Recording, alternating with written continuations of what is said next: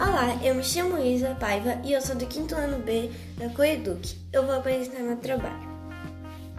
O crescimento urbano foi muito rápido, porém não ofereceu trabalho para todos, pois com as máquinas diminuiu o trabalho manual, gerando desemprego.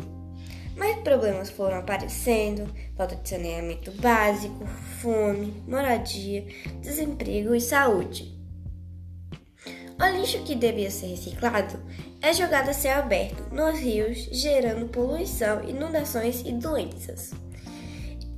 É muito importante a preservação do meio ambiente, pois dependemos dele para sobreviver.